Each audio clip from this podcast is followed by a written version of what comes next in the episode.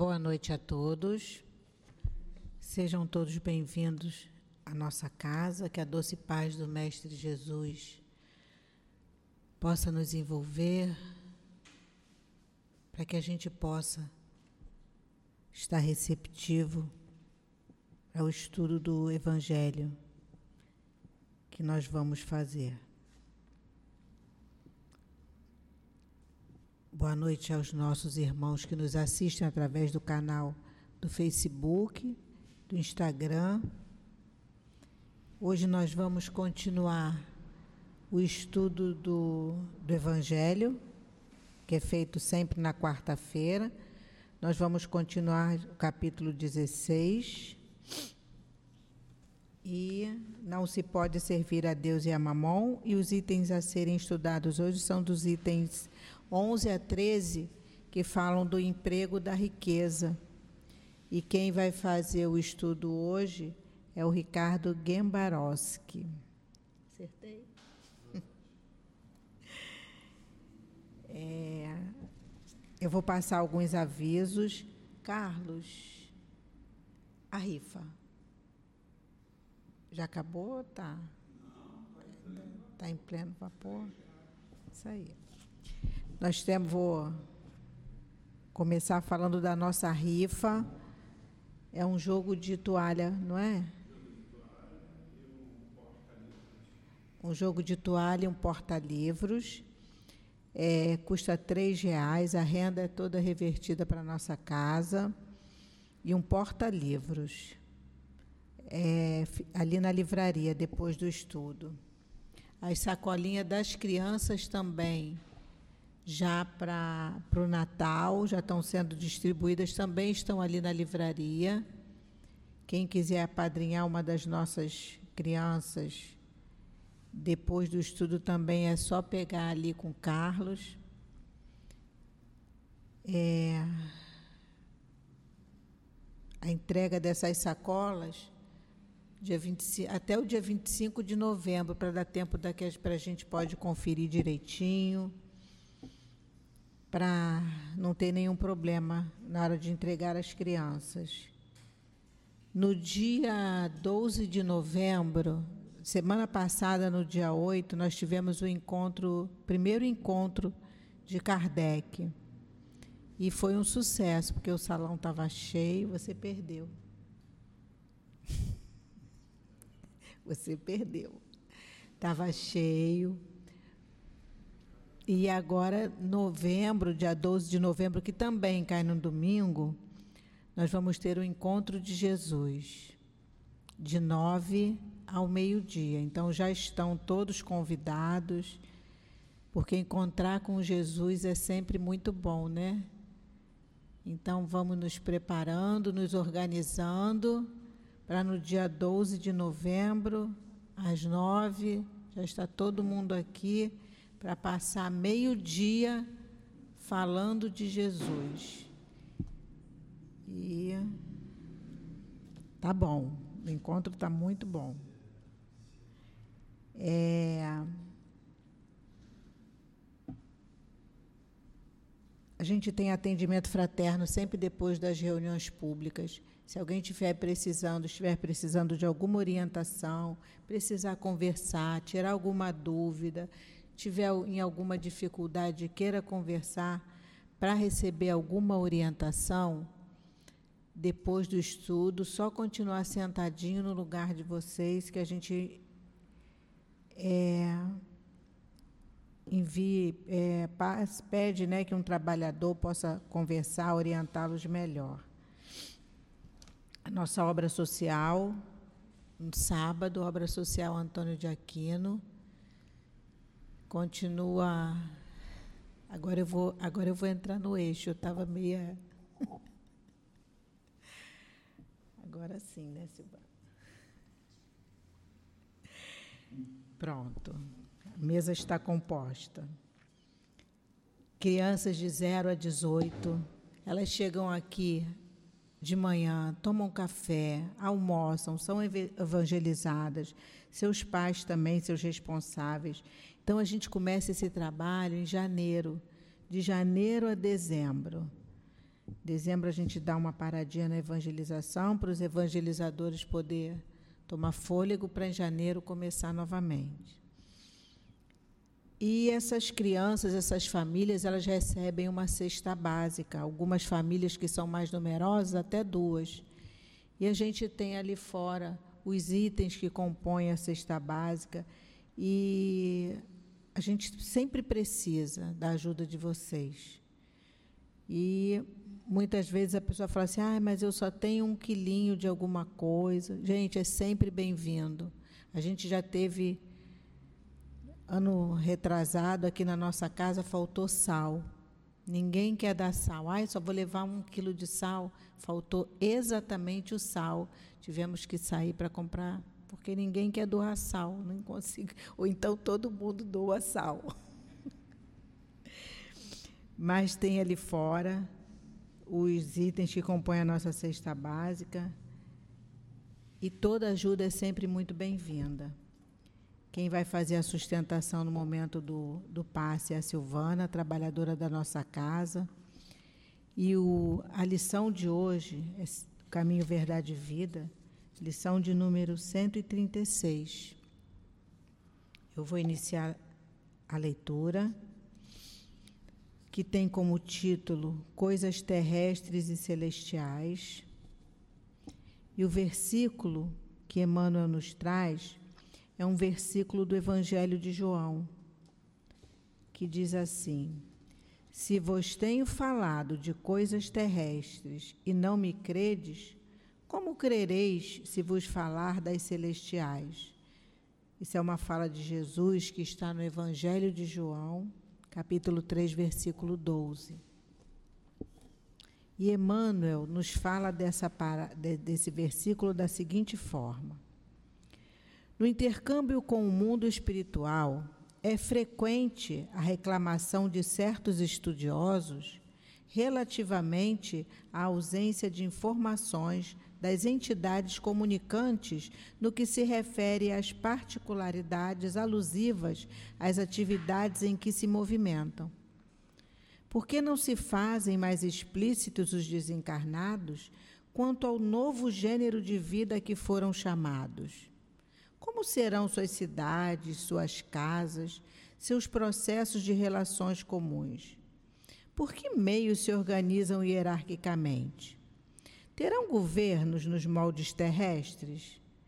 Indagam outros, relativamente às relações pelas quais os cientistas libertos do plano físico não voltam aos antigos centros de pesquisas e realizações, vulgarizando métodos de cura para as chamadas moléstias incuráveis ou revelando invenções novas que acelerem o progresso mundial. São esses os argumentos apressados da preguiça humana. Se os espíritos comunicantes têm tratado quase que somente do material existente a respeito das próprias criaturas terrenas, num curso metódico de introdução às tarefas mais altas e ainda não puderam ser integralmente ouvidos, que viria a acontecer se olvidassem compromissos graves, dando-se ao gosto de comentários prematuros. É necessário compreender o homem que Deus concede os auxílios. Entretanto, cada espírito é obrigado a talhar a própria glória. A grande tarefa do mundo espiritual, em seu mecanismo de relações com os homens encarnados, não é de trazer conhecimentos sensacionais e extemporâneos, mas a de ensinar os homens a ler os sinais divinos que a vida terrestre contém em si mesma, iluminando-lhes a marcha para a espiritualidade superior. Vamos elevar os nossos pensamentos, acalmar os nossos corações, pedir a Jesus, a esses espíritos amorosos, a direção espiritual da nossa casa, que possa, nesse momento, amparar a cada um de nós que aqui nessa casa chegamos, intuir o nosso companheiro Ricardo, para que o estudo que ele está trazendo para nós possa penetrar na nossa mente, no nosso coração e que a gente possa aplicar esses ensinamentos na nossa vida. Pedimos assim, Senhor, a direção espiritual da nossa casa, o nosso querido altivo, Dr. Herman, Antônio de Aquino e toda essa equipe amorosa de espíritos que compõem a coluna que sustentam a nossa casa, a permissão para darmos início ao estudo da noite de hoje. Graças a Deus. Eu vou fazer a leitura de um trecho do item 11, para que o Ricardo possa dar início ao estudo. Emprego da riqueza. Não podeis servir a Deus e a Mamon. Guardai bem isso. Vós que sois dominados pelo amor ao ouro, vós que venderíeis a alma para possuir tesouro, porque eles poderiam vos elevar acima dos outros homens e vos dar os prazeres das paixões. Não, não podeis servir a Deus e a Mamon.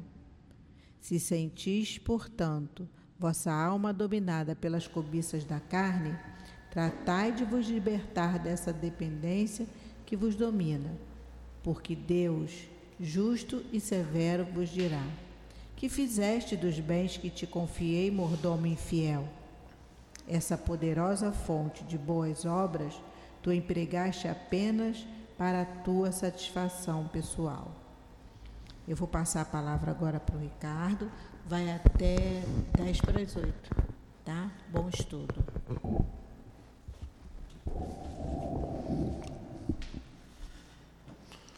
Boa noite a todos.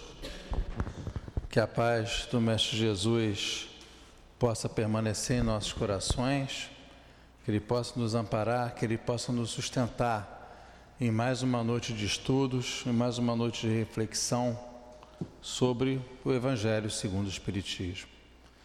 E quando a gente fala, pensa e reflete sobre o Evangelho segundo o Espiritismo, e a primeira coisa que nós devemos pensar é sobre esse código de conduta moral, né? De que forma nós podemos colocar em prática o ensinamento que é mostrado, a instrução, a orientação que nos é colocada dentro dessa obra, né? Tentar colocar em prática. Então, algumas coisas ainda são muito difíceis Outras coisas nós já podemos começar a colocar em prática e assim devagarinho nós vamos o que? Evoluindo, vamos melhorando alguns pontos e vamos devagarinho fazendo parte desta evolução. Essa é a proposta do Cristo. Que todos nós nos tornemos o que? Pessoas melhores. Que nós possamos nos tornar cada dia seres humanos melhores. O Evangelho está aqui para justamente nos orientar, nos sustentar, nos amparar, para que tudo isso possa acontecer. E um estudo sobre o Evangelho, e numa noite como essa, numa casa espírita, véspera de feriado, ou não sendo também véspera de feriado, não importa, mas o estudo do Evangelho sempre é fundamental. Queridos, o estudo de hoje sobre, ainda é sobre o capítulo 16, que tem como título Não se pode servir a Deus e a Mamon. Os itens, itens 11 ao item 13, que fala sobre o emprego da riqueza. E esses itens fazem parte de uma sessão que consta em cada capítulo do Evangelho chamada instruções dos Espíritos, que são mensagens, orientações que determinados Espíritos estão nos fornecendo, estão nos dando. Então, cada item desse, o 11, o 12 e o 13, cada item desse é um Espírito específico, diferente, que nos fornece uma orientação. É, eu vou ler só um trecho de cada item e nós vamos comentar esse trecho. Vamos desenvolvendo aqui a ideia. O tema é, o subtema, melhor dizendo, emprego da riqueza. E quando a gente fala em riqueza, no nosso dia a dia, nós estamos associando justamente a palavra riqueza a quê? A posses, a bens, a poder. Ou seja, quanto mais bens eu tiver, quanto mais posses eu tiver e poder eu tiver, eu sou considerado perante a sociedade terrena como uma pessoa rica, com uma pessoa que tem poder aquisitivo. Então tem casa, tem né, imóveis de uma forma geral, carro, celular de última geração, trabalho numa empresa que eu exerço de determinado cargo de gestão, tem um certo poder, e esse poder, de certa forma, estimula também a minha vaidade, o meu orgulho, o meu egoísmo. Então eu vou tendo poder, naturalmente eu vou, é, consequentemente, absorvendo essas características, e isso é considerado como uma pessoa rica. E aí a gente pensa, Será que essa é a mensagem? Esse é o significado, esse é o conceito de riqueza que o Evangelho quer nos oferecer? Até pelo título do capítulo: Não se pode servir a Deus e a Mamon. Vamos descobrir isso juntos. Vamos decifrar esse enigma. O início do, do item 11 eu não vou ler todo, vou deixar como dever de casa para vocês, desse feriadão, né? Reestudar isso, reler isso. Mas vamos ler pelo menos o início do item 11 para que a gente possa comentar. Não podeis servir a Deus e a mamão, guardai bem isso, vós a quem o amor do ouro domina. Eu achei interessante essa frase. Vós que o amor do ouro domina. Quer dizer, quem é esse vós? Vamos dar uma paradinha aqui. Quem é esse vós? Somos nós. Vós a quem o amor do ouro domina. Vós, espíritos imperfeitos. É isso que ele quer dizer. Vós, espíritos imperfeitos. Espíritos que estão em evolução, reencarnados num planeta de provas e de expiação, que, diga-se de passagem, é um planeta que está mais voltado para as questões materiais, do que para as questões o quê? espirituais propriamente ditas. Vós a quem o amor, o amor do ouro domina. Aí lembrando do conceito de riqueza, né? Que são justamente irmãos que têm posses, bens, poder. O amor do ouro domina. Quer dizer, está mais ou menos em linha, até aqui pelo menos, tem uma certa coerência com o que está escrito aqui no Evangelho.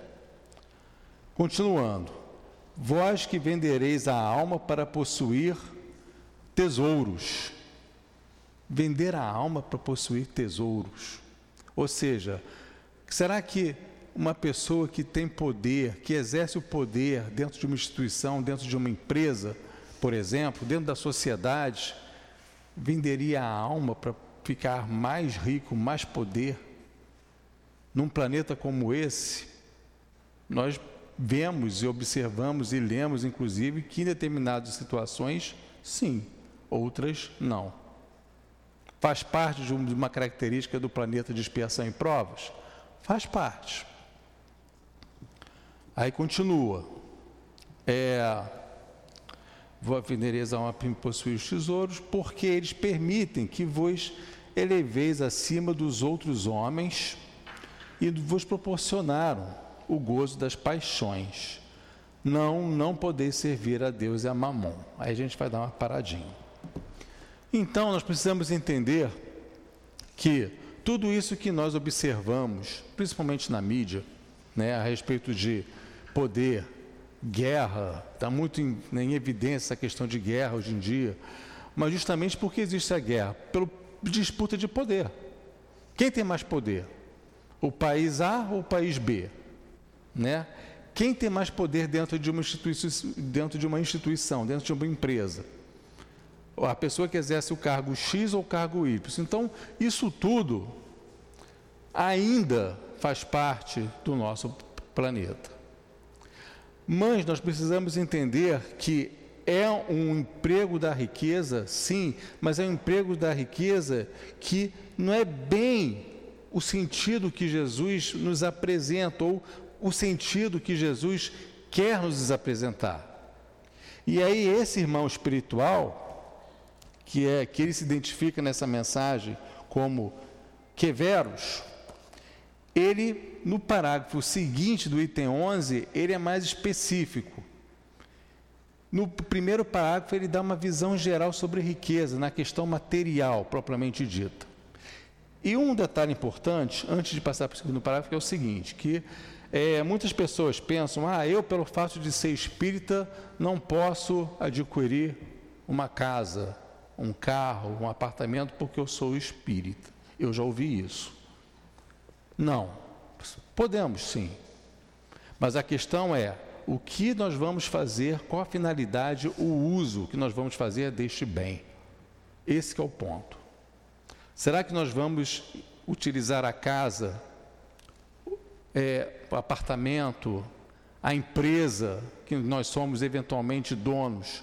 Nós vamos utilizar tudo isso para estimular a nossa vaidade, estimular o nosso egoísmo, a nossa cobiça, ou nós vamos aproveitar e vamos oferecer, por exemplo, novas oportunidades de emprego, oferecer oportunidade para outras pessoas. Será que nós vamos comprar sempre o iPhone da última geração, podendo comprar um iPhone de gerações é, um pouco mais antigas? Nada contra de comprar o iPhone da última geração. Não existe proibição. Não existe proibição. A questão é: eu vou comprar o iPhone da última geração para eu estimular o meu orgulho. Olha, eu tenho aqui o iPhone da última geração. Eu tenho. Você não tem. Aí começa. Eu tenho, você não tem. Eu tenho o melhor carro, o melhor automóvel, com mais potência, que vai chegar lá na frente primeiro que o teu, que o teu, que o teu. Isso que não pode acontecer. É esse sentido material que a doutrina espírita nos apresenta. Então ela não fala, você não pode ter, você pode ter. A questão é como que você vai se comportar diante desse eu posso ter. Dependendo de como você se comportar, como você exerce o autoconhecimento, se observa mais e fala: caramba, eu no momento não posso, porque eu estou melhorando, eu estou evoluindo, eu estou tentando me aperfeiçoar moralmente, mas não é o momento ainda de eu possuir exemplo uma mansão. Não é o caso. Às vezes as coisas acontecem, nós, para, nós, para a nossa vida, as, as oportunidades, ah, não aconteceu para mim. Não, não é o momento, porque você não está ainda preparado o quê? Moralmente, espiritualmente, para ter algo.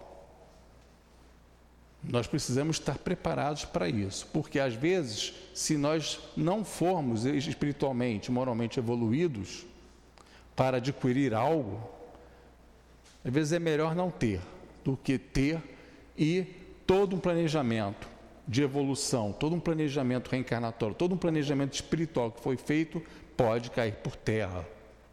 Pelo simples fato de nós termos algo e não obtermos, digamos assim, a maturidade suficiente para administrar isso. Então, o emprego da riqueza, do sentido material, vai muito nesta linha. E, de novo, o Espiritismo não proíbe, ele alerta. No parágrafo seguinte, ele é mais específico sobre esse significado de riqueza de que está aqui no Evangelho. O que, que, o Evangelho propõe como significado de riqueza? Esse mesmo Espírito, esse, irmão, esse mesmo irmão espiritual, nessa mensagem de 1861. Qual então o melhor emprego que se pode dar à riqueza? Foi uma pergunta. Aí vem a resposta: procurai nessas palavras: amai-vos uns aos outros. A solução do problema. Então, olha só a resposta que foi dada: empregar a riqueza, amai-vos uns aos outros. É essa riqueza, é esse significado que o Evangelho nos propõe. É esse o significado que Jesus está nos orientando. Você quer empregar a riqueza? Empregue a riqueza no sentido moral, no sentido espiritual. Ame uns aos outros. O que é amar uns aos outros? É você observar o seu irmão de jornada, é observar o seu irmão de caminhada e ver nele um companheiro de evolução. É você justamente exercer a empatia, se colocar no lugar do outro. Esse é amar uns aos outros.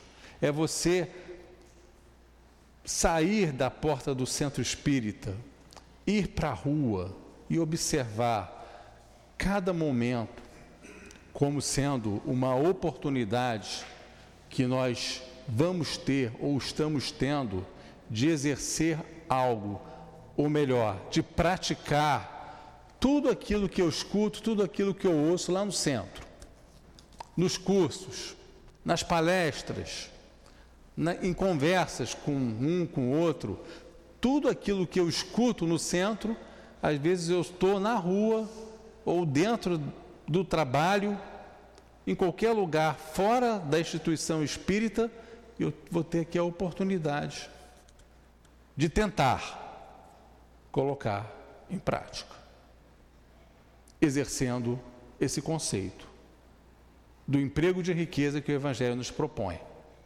Amai-vos uns aos outros. É fácil? Não.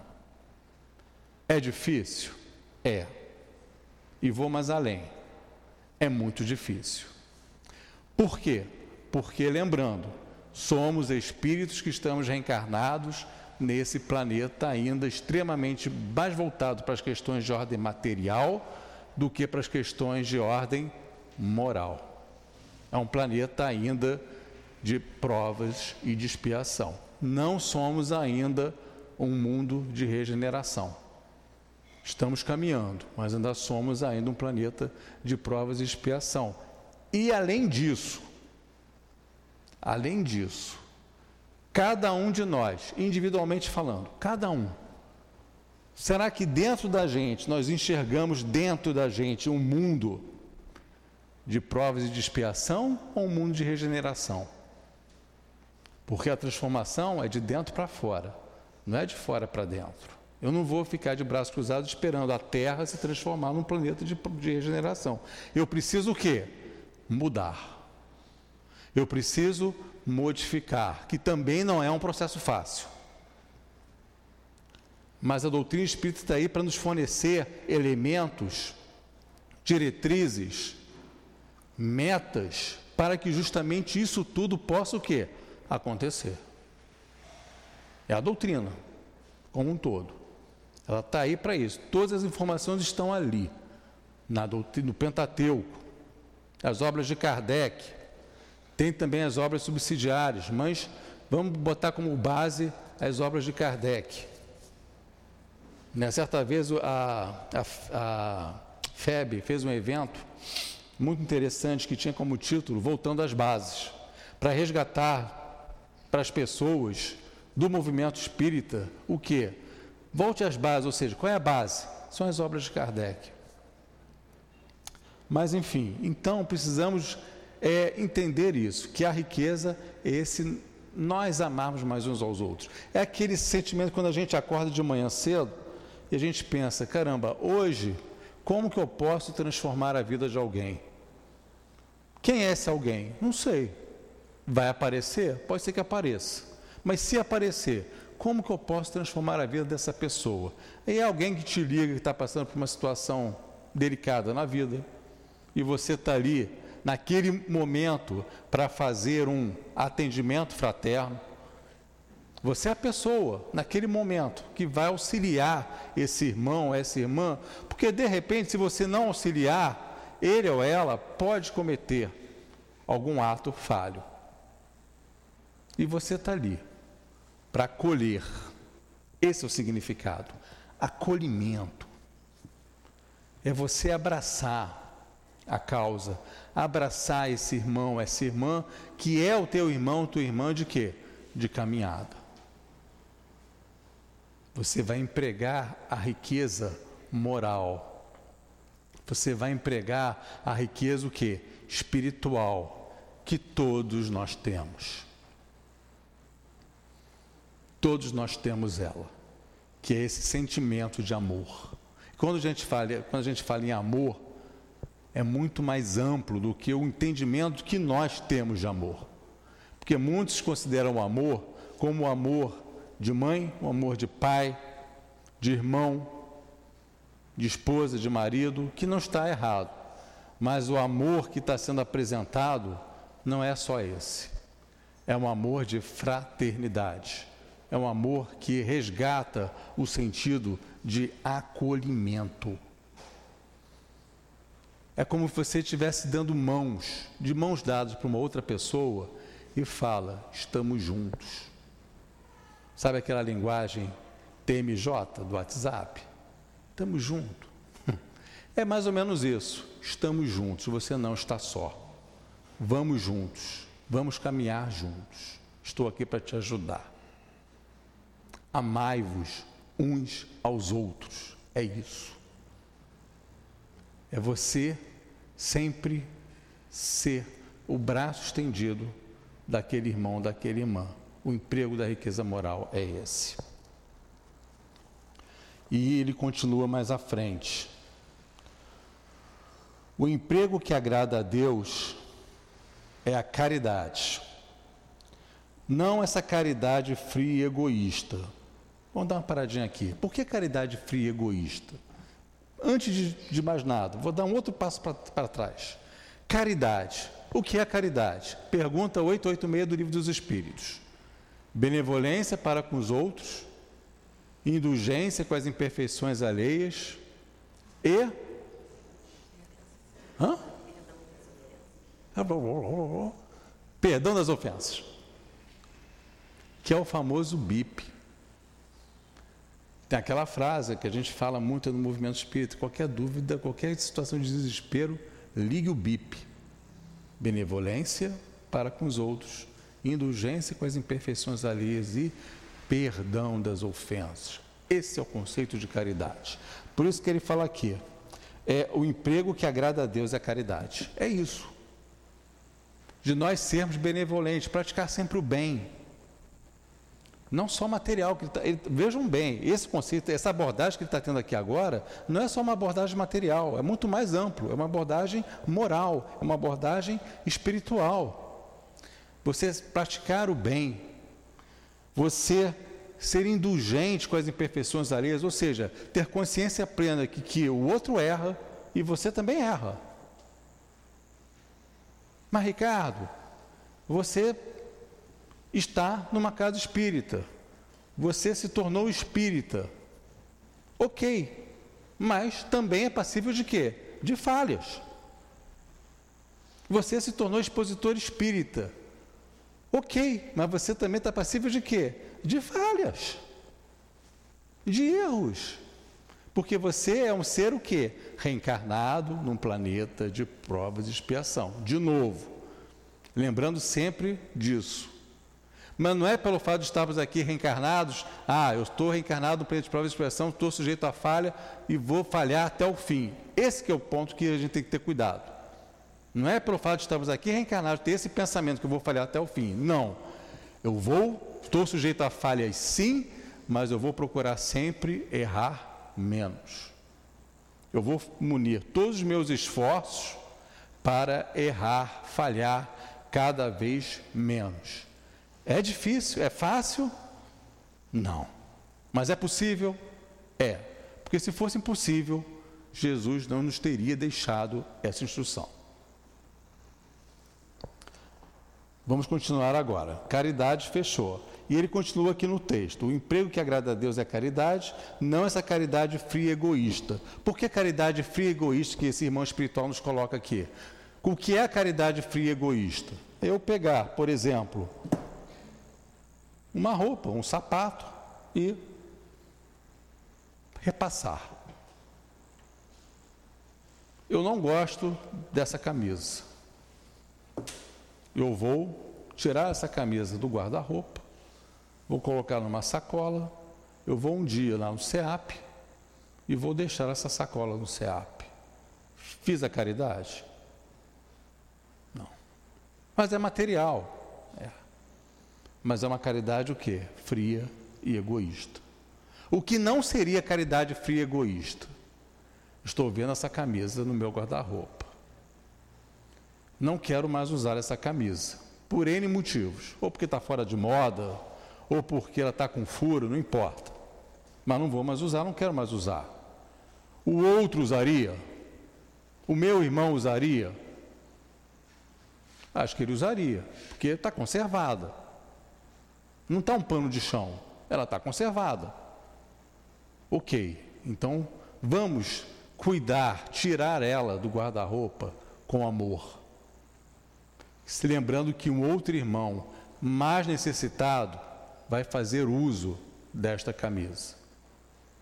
Vamos colocar na sacola com amor. E vamos comparecer, ou na casa espírita ou em outro lugar, não importa, dê só um exemplo da casa espírita. Vamos comparecer na casa espírita, colocando, dando para aquele trabalhador que vai, que é responsável por receber as doações, com amor. Vai chegar no outro, de que forma? Com amor porque a energia do amor é contagiante e vai chegar nele com amor. Perceberam a diferença? Deixa de ser esse caráter que ele fala aqui, é a caridade fria e egoísta. Porque você, quando tira alguma coisa do armário e simplesmente dar por dar, você está pensando só em você, está pensando no outro. Eu estou desocupando o espaço do meu armário. Estou tirando o sapato. Eu já vi coisas, eu trabalhei em bazar há muito tempo apareceu lá um pé de sapato. Ué, cadê outro pé? Sumiu? então são essas coisas que a gente precisa prestar atenção quando a gente vai né, é, é, fazer esse tipo de ação, digamos assim.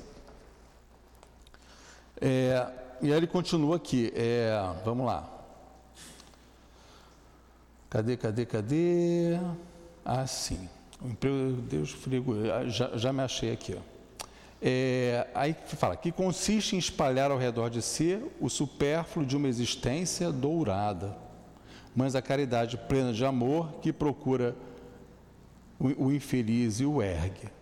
Quer dizer, procura o infeliz e o ergue, a caridade plena de amor. Voltando ao conceito de que devemos amar uns aos outros. Esse procurar o infeliz e erguer aí ele está puxando mais para a questão da caridade moral, né? Porque justamente aquele caso que eu citei anteriormente, de nós estarmos em contato com alguém, de nós estarmos conversando com alguém e o nosso papel, erguer essa pessoa. Não é pegar essa pessoa e rebaixar essa pessoa, porque ela já está numa situação de sofrimento, de dor. Então, jamais eu posso pegar uma pessoa que esteja com uma situação de dor e sofrimento e colocar ela mais para baixo.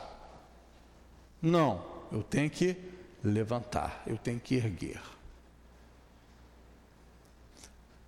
Qualquer coisa, convidar a pessoa para ir na casa espírita, vamos lá, vamos fazer um atendimento fraterno. Vai ser bom para você. E ela vem aqui, assiste a palestra, no final da reunião faz o atendimento e com certeza ela vai sair muito melhor de quando entrou. Mas às vezes nós temos que exercer esse papel de atendente fraterno, de socorro, porque é um caráter emergencial, é um caráter de, de urgência. Nós temos que fazer isso. Então, esse foi o item 11 né, desse irmão espiritual que deixou essa mensagem. A mensagem na íntegra, de novo, vou deixar como dever de casa para vocês. Eu estou pegando os principais pontos da mensagem. Né? O que, que a mensagem está trazendo de, de informação, o que a mensagem está trazendo justamente de orientação para que a gente possa pegar a ideia. E a ideia principal da mensagem aqui qual é? Que o emprego da riqueza é amai-vos uns aos outros.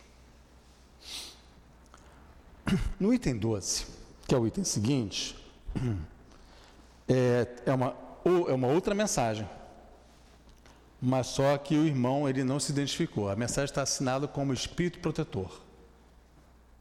Não tem o um nome do Espírito, está Espírito Protetor. Foi o Espírito Protetor que deixou essa mensagem, também em 1861.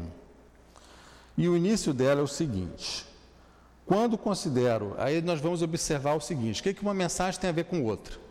Será que ela está em linha?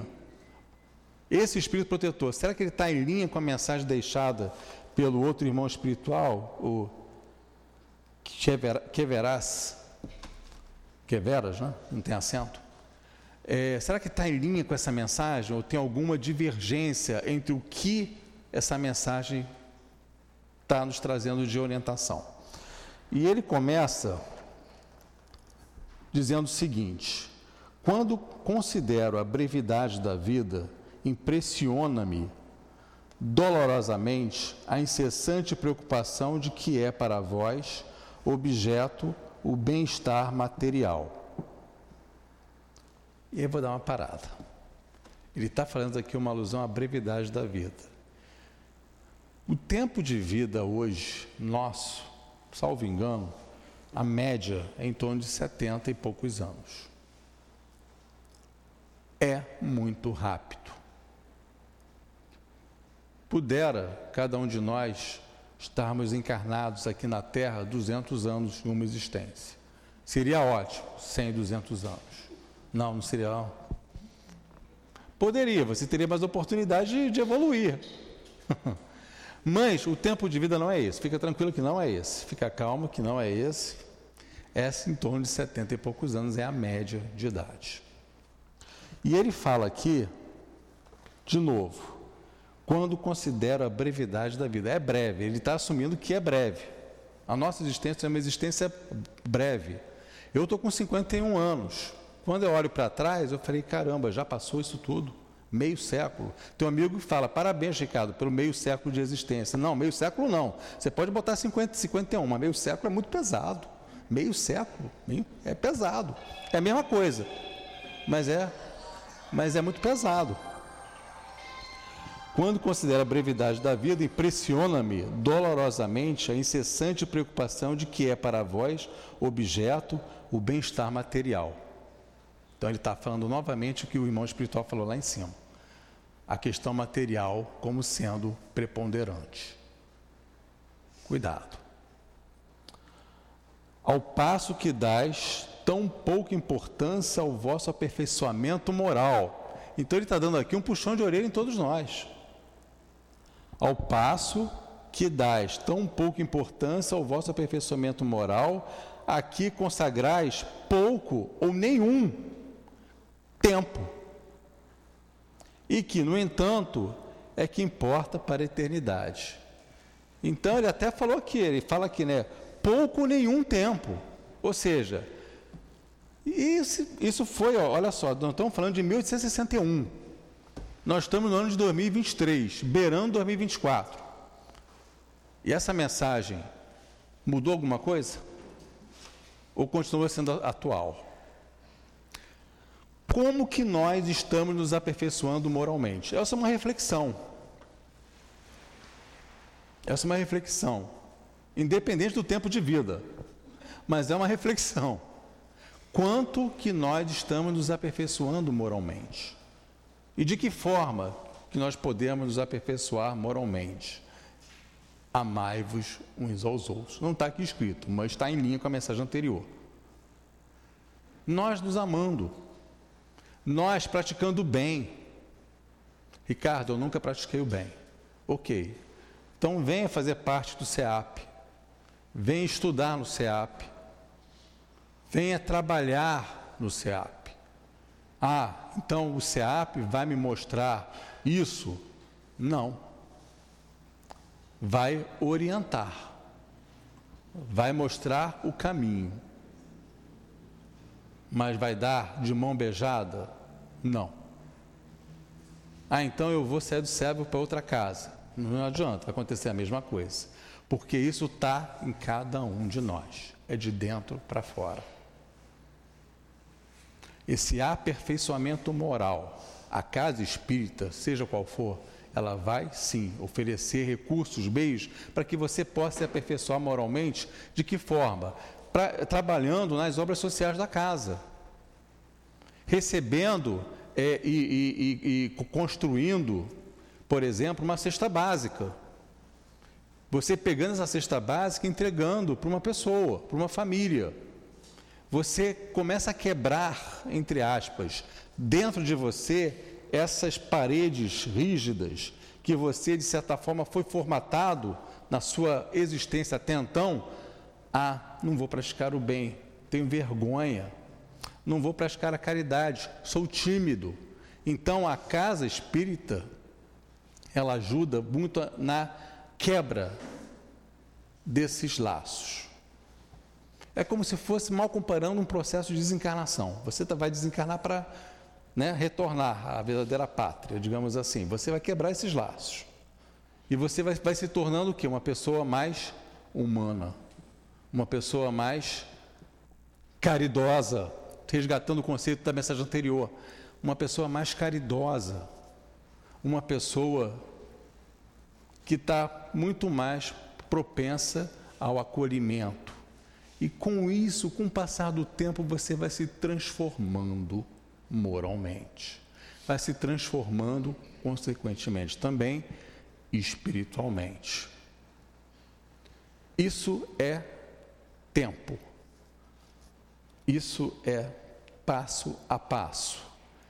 E é um processo meio que automático. Você faz parte de, da casa espírita, do time de trabalhadores, você faz parte dos trabalhos sociais, dos trabalhos da casa, e com de alguns anos você vai começar a se observar: caramba, eu era uma pessoa explosiva. Exemplo. Hoje eu sou menos explosivo. Sou totalmente zen? Não, talvez não mas talvez eu seja hoje menos explosivo. Por que será? Ah, porque um dia eu comecei a fazer parte dos trabalhos do SEAP. Ah, porque um dia eu, graças a Deus, participei das obras sociais. Isso eu fui reconstruindo um ser humano, reconstruindo um, um Ricardo, reconstruindo uma Mônica, reconstruindo um Newton e tantos outros que tem por aí, por aqui e também lá fora, em outras casas, no movimento espírita de uma forma geral. É esse aperfeiçoamento moral que ele fala aqui, porque ele está falando que nós demos, nós damos pouca importância ao aperfeiçoamento moral. E essa pouca importância dá um puxão de orelha do tipo, eu tenho que dar mais importância. Então, do nosso tempo, do nosso tempo que nós temos, nós trabalhamos, temos nossa, nossa atividade profissional. Outra parte do tempo, nós dormimos. Será que não tem nenhum tempo que a gente possa realmente praticar, trabalhar em prol do bem? Será mesmo que não tem durante uma semana, durante um mês? É pra, eu estou jogando aqui as perguntas no ar, justamente para a gente pensar. De repente tenha, eu posso rearrumar, reorganizar minha agenda para me dedicar, quem sabe, a uma atividade em prol do bem. Ah, mas olha só, eu já vou no CEAP para estudar, já vou no CEAP para trabalhar é, enfim, alguma atividade na livraria, no bazar. Mas assim, mas já é uma atividade no bem. Quem diz que não é? A gente pensa que não é, mas é. Muitas pessoas entram na livraria, no bazar, batem na porta para falar que está desesperado porque não tem mais vaga no atendimento fraterno, por exemplo. Eu já vi muito isso acontecer. Aí entra na livraria para comprar um livro, ela não quer comprar um livro, ela quer falar, ela quer desabafar, ela quer conversar. Estou passando por um problema difícil. Livro está aqui na, na, frente. Ela não está nem interessada no livro, está falando com a pessoa que está na livraria. Está falando com a pessoa que está no bazar. A roupa está lá na frente dela, mas ela não está interessada na roupa. Está interessada em falar, desabafar, conversar. Percebe?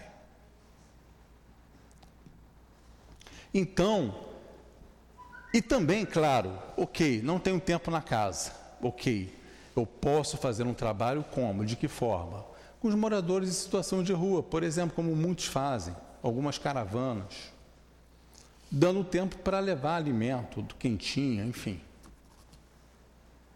Então, são reanálises que as pessoas fizeram na rotina diária que elas verificaram: peraí, eu posso me estimular para fazer esse aperfeiçoamento moral. E não é só dessa forma.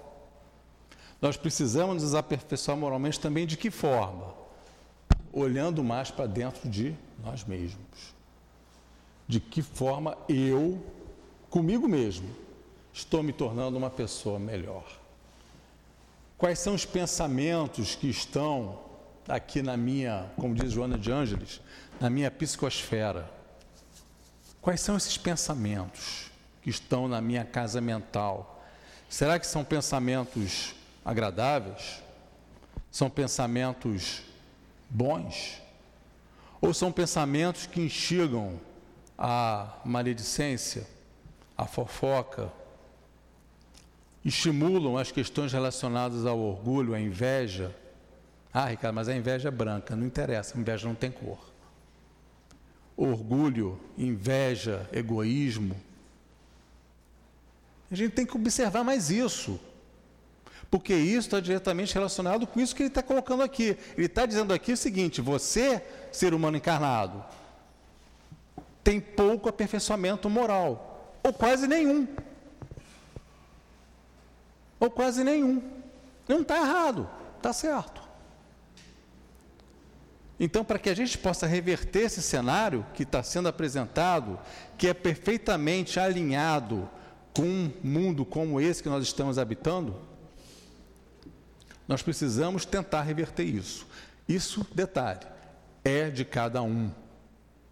Cada um vai ter um plano de emergência, um plano de contingência, um plano para que você, é um plano entre você e Deus. Não é entre você e a casa espírita, é um plano entre você e Deus. Seu contrato está assinado com Deus, com a espiritualidade. Deus está Deus não, Ricardo, pega, pega mais leve, ok. Com a espiritualidade, com Jesus. Melhorou? Melhorou. É o seu contrato de trabalho. Então você tem que respeitar o que? As cláusulas desse contrato de trabalho. Uma delas é essa se aperfeiçoe moralmente. Fazendo bem, fazendo a caridade, é uma das formas. Mas o mais importante que isso é você se olhar mais, você se autoconhecer mais. Você exercer a inteligência de uma tal forma que impossibilite que esses maus pensamentos que estão vindo, e normalmente tem, estão vindo ultimamente em avalanche, e de certa forma perturbem as nossas emoções. Porque um mau pensamento, quando ele perturba o seu lado emocional, é complicado. Pode gerar, inclusive, doenças. Eu estou assistindo a, a, programação aqui da casa, de vez em quando eu vejo que alguns vídeos que são colocados sobre medicina espiritual, cura espiritual, alguma coisa nesse sentido, né? Pois é, eu vim de uma casa que fazia esse trabalho lá. Só que o médico desencarnou, não faz mais. E, na época, o médico responsável por esse trabalho falava justamente sobre isso. Cuidado, a orientação que ele dava geralmente para todos os pacientes. Cuidado com mágoa, com rancor, com raiva, com ódio. Ou seja, são sentimentos que são motivados, tem um input, tem uma entrada. Que são justamente o quê? Os maus pensamentos. Que nós deixamos, embarcamos e começam a vir esses sentimentos de raiva, de ódio, de vingança, culpa. Por aí vai. E isso cristaliza de que forma? No perispírito, em doença. E, consequentemente, vai cristalizar de que forma no corpo físico? da doença. Simples assim. Então, podemos mudar isso? Podemos. Cuidando mais da nossa casa mental. Cuidando mais da nossa casa mental. Será que tudo isso que eu me preocupo são motivos de preocupação? Ou não há necessidade de eu me preocupar tanto? E esses pensamentos de fofoca, de inveja, será que eu tenho como fazer uma faxina e limpar um pouco isso? Ricardo, eu me senti uma pessoa mais leve depois que eu comecei a fazer isso, depois que eu tentei começar a fazer isso. Eu fiquei mais leve, eu fiquei mais. aquele. Eu inspirei e expirei. Me senti mais leve. E é verdade, a sensação é justamente essa, uma sensação de leveza. Porque eu começo a me organizar mentalmente, e, consequentemente, eu começo a me organizar o quê? Emocionalmente. Eu me organizando mentalmente, me organizando emocionalmente, eu me organizo também, lógico, espiritualmente. Porque eu começo a entrar em conexão com espíritos que vibram, têm a mesma vibração que a nossa. Se eu anteriormente eu, eu entro em conexão com espíritos que vibravam o quê? Com vingança, com ódio, com raiva, com rancor então era um outro grupamento de espíritos completamente diferente. E se eu hoje modifico algumas coisas, eu começo a entrar em conexão com espíritos que vibram amor, que vibram caridade, vibram doação.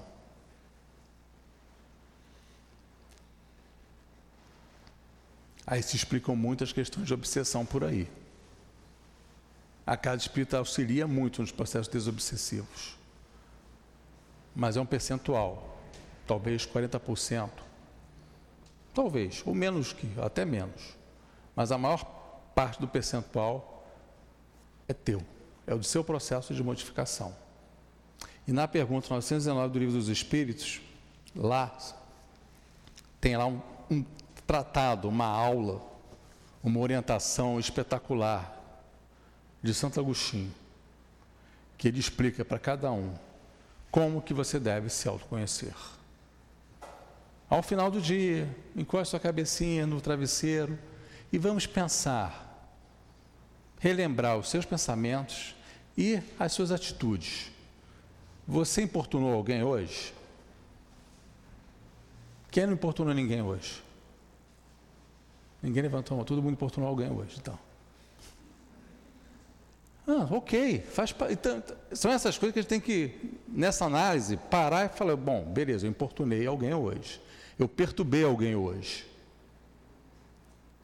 Amanhã eu posso fazer diferente? Essa é a pergunta. Posso. De que forma? Vai lá.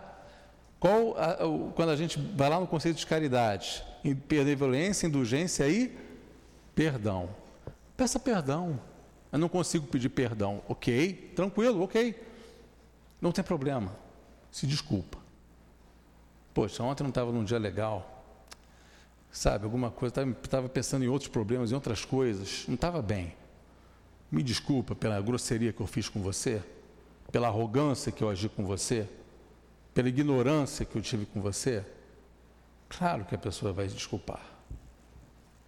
O problema vai pensar em, em te desculpar. Lógico. Já é um passo. E você começa a mudar a sua sintonia vibracional. O seu campo vibracional começa a a se alterar positivamente. Você saindo de um campo negativo para um campo positivo. Isso é um exercício, é um trabalho, melhor dizendo, de formiguinha. Ou seja, é milimétrico, é passo a passo. Vamos para o item seguinte? Outro espírito, bem presente aqui nas obras do Evangelho, por sinal, Fenelon. Mensagem de que ano? 1860. Eu tirei aqui um, novamente alguns trechos aqui para ver se ele fala alguma coisa diferente do que os outros dois falaram. E ele começa: sendo um homem o depositário, o administrador dos bens que Deus lhe pôs nas mãos, ser-lhe-ão pedidas severas contas do emprego que ele lhes haja dado. em virtude do seu livre-arbítrio. Opa! Palavra-chave: livre-arbítrio. Então, os outros já falaram. O primeiro falou que nós devemos amar uns aos outros. O outro falou do nosso aperfeiçoamento moral, que nós devemos nos aperfeiçoar mais moralmente. Deu aquela, aquele puxão de orelha. E agora vem Fedro e fala o seguinte: olha, cara, o que, que você está fazendo o seu livre-arbítrio? O que, que é livre-arbítrio? É o poder que nós temos de fazer o quê? Escolha. É o nosso processo decisório. Esse é o livre-arbítrio. Estamos aqui hoje, véspera de feriado, dia 11 de outubro, amanhã é dia 12 véspera de feriado, 11 de outubro, numa reunião pública, 19 horas. É uma escolha que nós fizemos. Por quê? Por N motivos. Mas é uma escolha que nós decidimos sair de casa, irmos até o CEAP e assistir uma reunião pública. Já é um passo bom, um passo importante. Eu quero me transformar. Eu quero ser uma pessoa melhor. Eu quero me livrar das dores e dos sofrimentos. Comparecer à reunião pública não é só tomar passe e beber água frutificada. Não é só isso. É muito mais do que isso. Várias coisas acontecem, estão acontecendo nesse salão. Não sou médio vidente, mas várias coisas estão acontecendo nesse salão: tratamentos, cirurgias, troca de energias, por aí vai. Então não é só tomar passe e beber aguinha. Isso é, é importante? Com certeza. Mas não é só isso. Então, estamos aqui, é uma escolha que nós fizemos. Nós também podemos usar o nosso livre-arbítrio decidindo também pelo aperfeiçoamento moral, pelo aperfeiçoamento espiritual, de sermos mais fraternos, de exercermos mais o acolhimento com outras pessoas. Podemos, podemos. Então, é o uso do meu poder decisório. Quais têm sido as minhas escolhas ultimamente? É mais uma pergunta no ar. Depois vocês vão escutar a gravação, todas essas perguntinhas vocês anotam. Grave e vamos refletir sobre elas. Quais têm sido as minhas escolhas ultimamente? Ih, Ricardo, ultimamente, mas como assim? Tudo bem, vamos simplificar. Na última semana. Aí você vai começar a pensar nas escolhas que você tomou, no seu processo decisório. Não, eu decidi sair de casa para ir me encontrar com fulano e tirar satisfação com ele. Legal. Se fosse Jesus, o que, que Jesus faria numa situação dessa? Não, Jesus ia lá, ia sair da casa dele, ia lá para a casa do fulano e abraçar. Ok? Por que você não fez isso? Qualquer problema, qualquer dificuldade, vamos pensar sempre nessa pergunta. Se fosse Jesus, o que faria? Vai lá e faça da mesma forma. Certa vez eu estava passando por uma dificuldade, é, e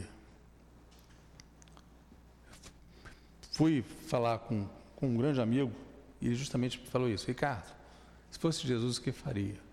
Eu ah, ele ia acolher, abraçar.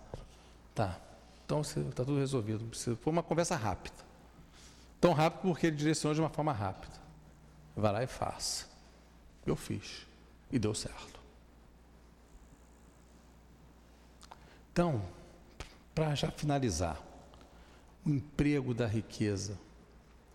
Vamos sempre ter em mente que a riqueza material, eu posso ter tudo. Agora, como que eu vou usar? Esse é o ponto. E segundo, que o Evangelho nos propõe é o significado da riqueza moral e da riqueza espiritual, que são os nossos valores morais é quem eu sou, como que eu amo o meu irmão ou a minha irmã, quais são as minhas escolhas, o que, que eu tenho feito disso tudo. Eu tenho que usar isso para minha evolução, eu tenho que usar isso para o bem, para o meu bem e para o bem do próximo. Muitas informações nós falamos aqui hoje, muitas coisas foram ditas aqui hoje com base nesses três itens. A questão agora é de cada um de nós, inclusive esse que vos falo. Como que nós podemos colocar isso em prática? Pensemos sobre isso. Boa noite a todos, muita paz. Obrigado, Ricardo. Nós vamos passar agora para o segundo momento, momento do passe. Eu vou pedir, por favor, aos médicos que se coloquem. Vocês que já receberam o passe ali na sala de tratamento, gente, o trabalho continua aqui. Então, vamos elevar o pensamento, vamos ficar em prece, para que a gente possa realmente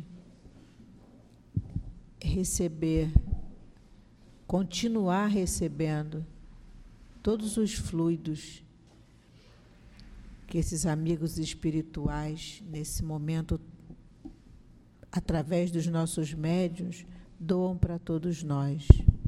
Pedimos a Jesus, o nosso médico maior, esses espíritos amorosos que prepararam esse ambiente para receber a cada um de nós que nós possamos realmente, Senhor, ser merecedores da cura que viemos buscar na tua casa.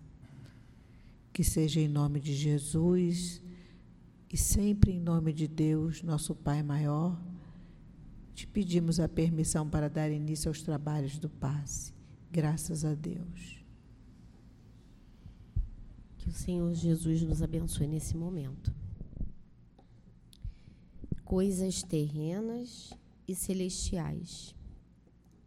Bem, é, eu poderia começar aqui né, as considerações pensando como somos espíritos ainda tão imperfeitos, né? Porque a gente pode avaliar isso pelo nosso grau, né, de curiosidade, né? A gente quer saber sempre, né, por que, que a gente não tem todo o conhecimento? Por que, que os espíritos não vêm e nos revelam logo tudo? Partiu também do princípio que a gente, no início, a gente nem acreditava em nada, né? É, nunca ninguém voltou para falar para a gente, né? A gente já cansou de ouvir isso, né? Mas como não voltou? Olha o livro dos Espíritos, né? Quanto conhecimento eles já né, nos deram, mas a gente acessa. A gente muitas vezes não acessa o que é necessário acessar. A gente quer saber aquilo que ainda não tem, não, a gente não tem capacidade, a gente não está habilitado a entender. É como se a gente quisesse saber, tivesse no segundo ano do fundamental e quisesse conhecer a matéria de uma faculdade de medicina. Né? A gente tem a explicação, a gente tem o conhecimento que é necessário. E é necessário para quê? A gente já parou para pensar? Para que, que nos serve o conhecimento? Para que nos servem as informações? A gente está no planeta de provas e expiações, a gente é espírito imperfeito e para a gente, a única necessidade aqui é, é progredir moralmente. Então, todo o conhecimento que nos é trazido é, é um, um caminho facilitado para a melhoria, para a evolução. Então, de nada adianta a gente querer saber coisas que não vão agregar em nada. Que a gente saiba sempre fazer uso né, do conhecimento, das revelações que nos são trazidas para a gente se conhecer e aprender para evoluir, né? Que a gente possa, Senhor, ser abençoado nesse momento. Eu vou fazer agora a leitura da mensagem do plano espiritual. Meus amados, que as palavras do Evangelho de Jesus se repita mais e mais em meio a vocês o amor de Deus é infinito para com todos. Não se perturbeis, aquiete seus corações, não se preocupes. Todos os entes queridos, irmãos, aqui foram amparados, acolhidos com muito amor. Continuem em preces por eles, por nós, por todos. Que hoje vocês, nós, desencarnados e encarnados, possamos estar felizes nesse dia 3 de outubro, porque foi em 3 de outubro de 1804 que o nosso Jesus encaminhava ao orbe esse espírito que todos nós admiramos, exaltamos pela sua capacidade, pela sua elevação, por ter ouvido e colocado em prática, em ordem, tudo que o Mestre Jesus tinha dito em tempos antes. O nosso irmão Hippolyte Leon Denisard Rivail, que nesse momento elevemos os nossos pensamentos, desencarnados e encarnados. Façamos uma pequena meditação no intuito de gratidão, de agradecimento a esse irmão. Juntos possamos estar com ele, Rivail, sendo orientados, sendo guiados pelo nosso Jesus ao melhor caminho. Juntos possamos estar agradecendo por cada obra as quais nos deu entendimento. Se todos vocês tiverem a força, a coragem que nós tivemos e temos, caminharão guiados e orientados pelo nosso Jesus e nosso Kardec todos vocês serão capazes de desenvolver o trabalho de amor se lerem com atenção as obras da codificação. São palavras que o Mestre ditou. São perguntas aos Espíritos. São respostas dos Espíritos. Foi Ele, Jesus, orientando, guiando Allan Kardec. O sábio dos sábios o guiou o direcionou e o cuidou. E junto à sua amada dama, ele conseguiu. Ela, a nossa irmã, trabalha junto a nós para auxiliar no crescimento moral de cada um de vocês. Essa elevação se dará quando todos deixarem de olhar os defeitos alheios, quando todos estiverem disciplinados, estiverem juntos em um só objetivo, ajudando ao próximo sem comentários, sem deixar que o próximo saiba. Sigam o modelo. Quantos ele curou? Quantos voltaram para agradecer? Sejam caridosos com o coração e não com a ação. Fazer por fazer porque é pobre e miserável? Também os homens milionários precisam de caridade, de amor, precisam ser instruídos para um melhor caminho.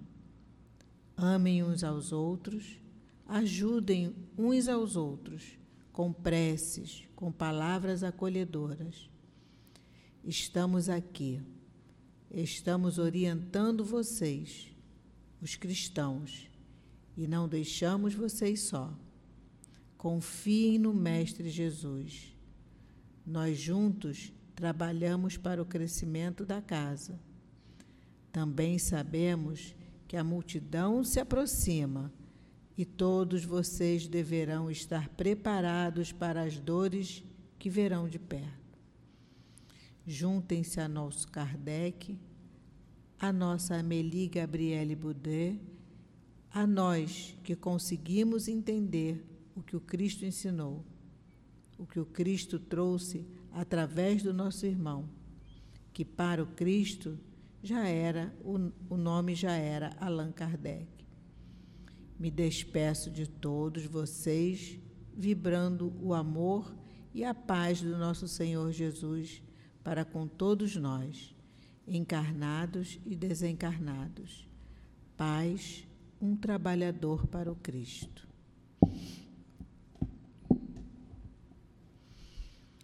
Obrigado, Senhor, por mais uma vez termos chegado à tua casa para escutar os teus ensinamentos. Agradecemos a espiritualidade maior, a coluna de espíritos que sustenta a nossa casa, a direção espiritual, nosso querido altivo, Dr. Herman, Antônio de Aquino e todos esses espíritos tão amorosos que cuidam de cada um de nós com muito amor na nossa casa de amor. Que nós possamos voltar aos nossos lares em paz, já harmonizados nesse ambiente de paz e de harmonia.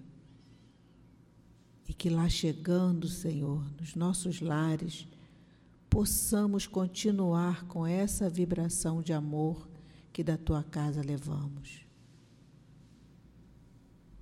Pedimos em nome do Cristo, mas sempre acima de tudo, em nome de Deus, nosso Pai, a permissão para darmos por encerrado o trabalho dos estudos e dos passes da noite de hoje na nossa casa. Graças a Deus.